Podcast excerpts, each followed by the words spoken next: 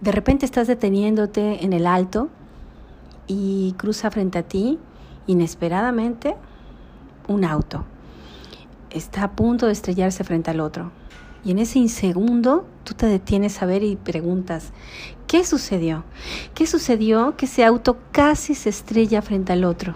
¿Qué sucedió que el otro reaccionó y entonces pudo darse cuenta a tiempo? Híjole, qué afortunado, qué afortunado porque no fui yo. Y seguro, seguro hay algo superior a mí que nos está protegiendo a todos y algo superior que no necesariamente tiene que tener un nombre, pero sí una acción en la vida de todos, en la vida de todas. Entonces continúas tu camino porque ya tocó la luz verde y empiezas a avanzar y a través de esta experiencia comienzas a conectar algunos momentos de tu vida en los que has estado a punto de vivir una situación difícil.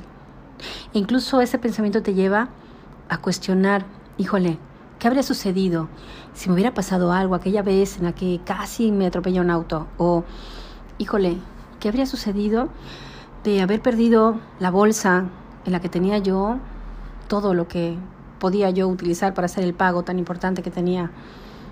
Y esos pensamientos te van llevando de la mano a experiencias emocionales que muchas veces al término del día parecieran que no han sido importantes y que sin embargo han activado zonas de memoria, han activado zonas de reflexión, han activado zonas en las que has podido construir nuevos pensamientos y a partir de ello reinventarte. Es más, puede ser que ese día tú llegues a tu casa y si tienes hijos, los abraces con mucha ternura y digas, qué bueno que llegué a casa.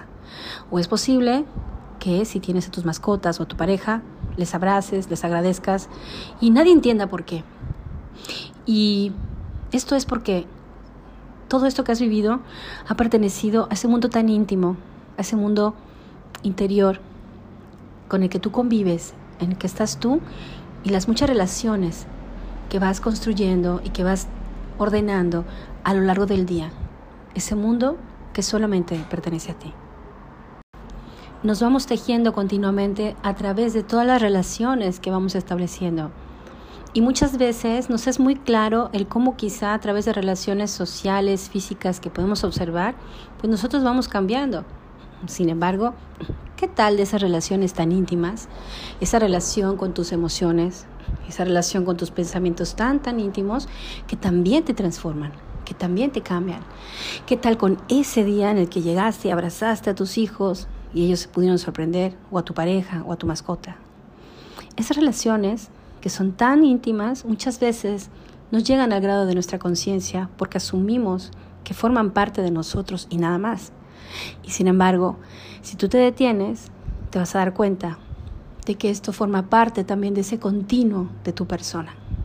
Muchas veces las personas que nos rodean pueden cuestionar esto, pueden cuestionar que quizá hay aspectos de ti que conocen y que dominan aparentemente, pero que cuando algo sucede dentro de ti, que es justamente esa relación contigo mismo, contigo misma, de tus pensamientos, tus sentimientos, cambian. Y entonces al devolver, entonces al reconectar, entonces al volver a estar con el otro, naturalmente eres alguien ciertamente diferente.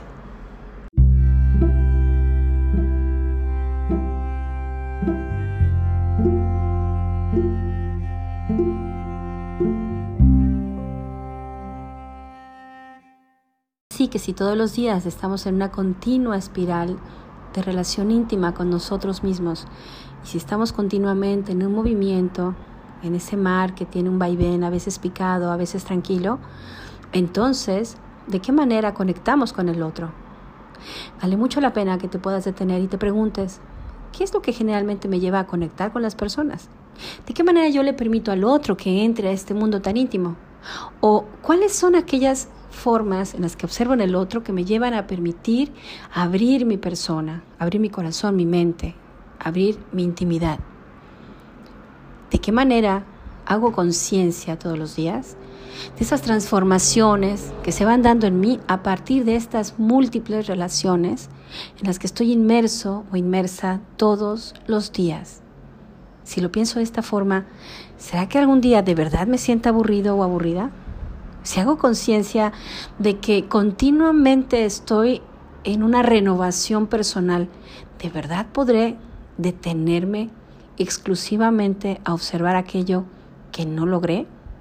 ¿Qué pasaría si redireccionara estos pensamientos y entonces enfatizara que cuando algo no me está saliendo bien, que cuando algo está haciéndome sentir deprimido o deprimida, es posible que sea también por no detenerme a replantear esa relación que estoy teniendo con aquello que me genera esa emoción tan incómoda, tan molesta.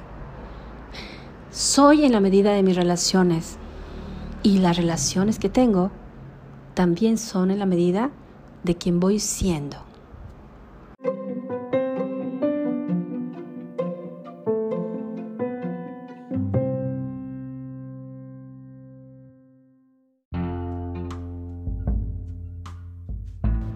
Bienvenido, bienvenida a este espacio que busca, a través de pausas reflexivas e informadas, sumar a la vida de nuestras relaciones. Esas relaciones que se manifiestan en nuestra salud emocional, mental y relacional. Juntos construyamos alternativas. Hasta la próxima.